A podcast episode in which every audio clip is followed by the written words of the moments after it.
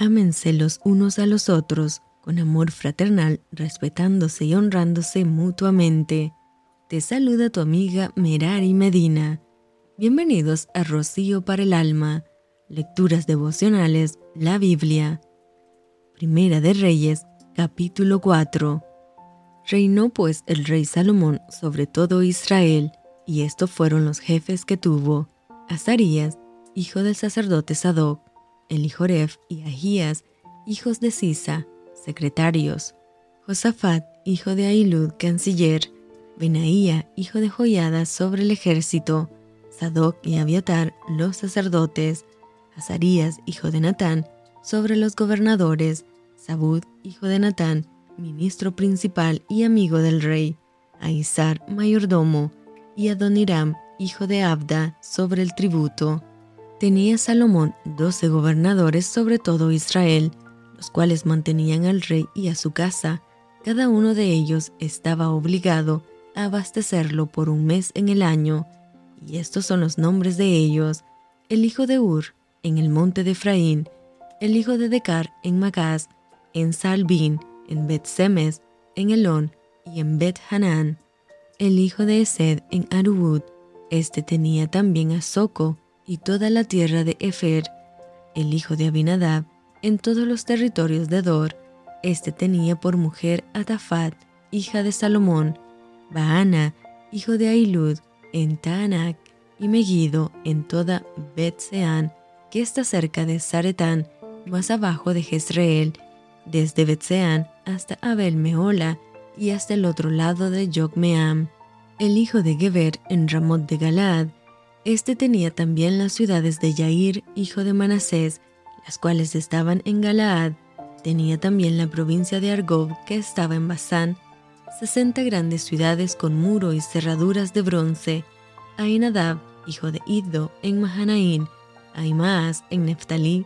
Este tomó también por mujer a Basemat, hija de Salomón, Baana, hijo de Usai, en Aser y en Alot, Josafat, hijo de Parúa, en Isaacar, Simei, hijo de Ela, en Benjamín, Geber, hijo de Uri, en la tierra de Galaad, la tierra de Seón, rey de los amorreos, y de Og, rey de Basán.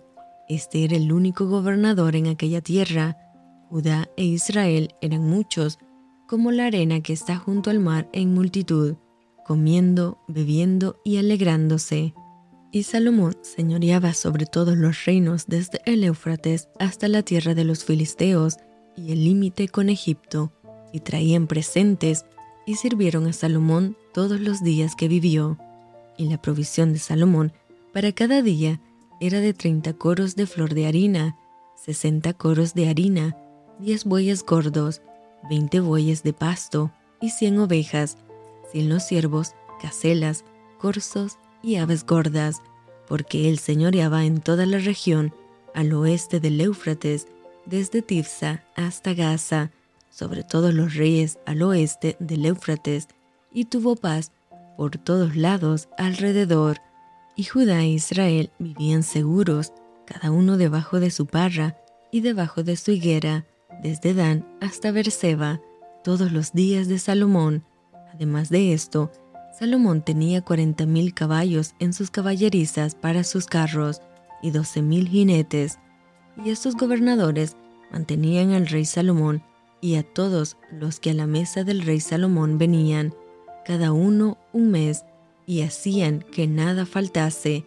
Hacían también traer cebada y paja para los caballos y para las bestias de carga, al lugar donde él estaba, cada uno conforme al turno que tenía, y Dios dio a Salomón sabiduría y prudencia muy grandes, y anchura de corazón, como la arena que está a la orilla del mar. Era mayor la sabiduría de Salomón que la de todos los orientales y que toda la sabiduría de los egipcios. Aún fue más sabio que todos los hombres, más que Etán, Esraíta, y que Emán, Calcol, y Darda, hijos de Mahol, y fue conocido entre todas las naciones de alrededor, y compuso tres mil proverbios, y sus cantares fueron mil cinco. También disertó sobre los árboles, desde el cedro del Líbano hasta el hisopo que nace en la pared. Asimismo, disertó sobre los animales, sobre las aves, sobre los reptiles y sobre los peces, y para oír la sabiduría de Salomón venían de todos los pueblos y de todos los reyes de la tierra, a donde había llegado la fama de su sabiduría. Y esto fue Rocío para el alma.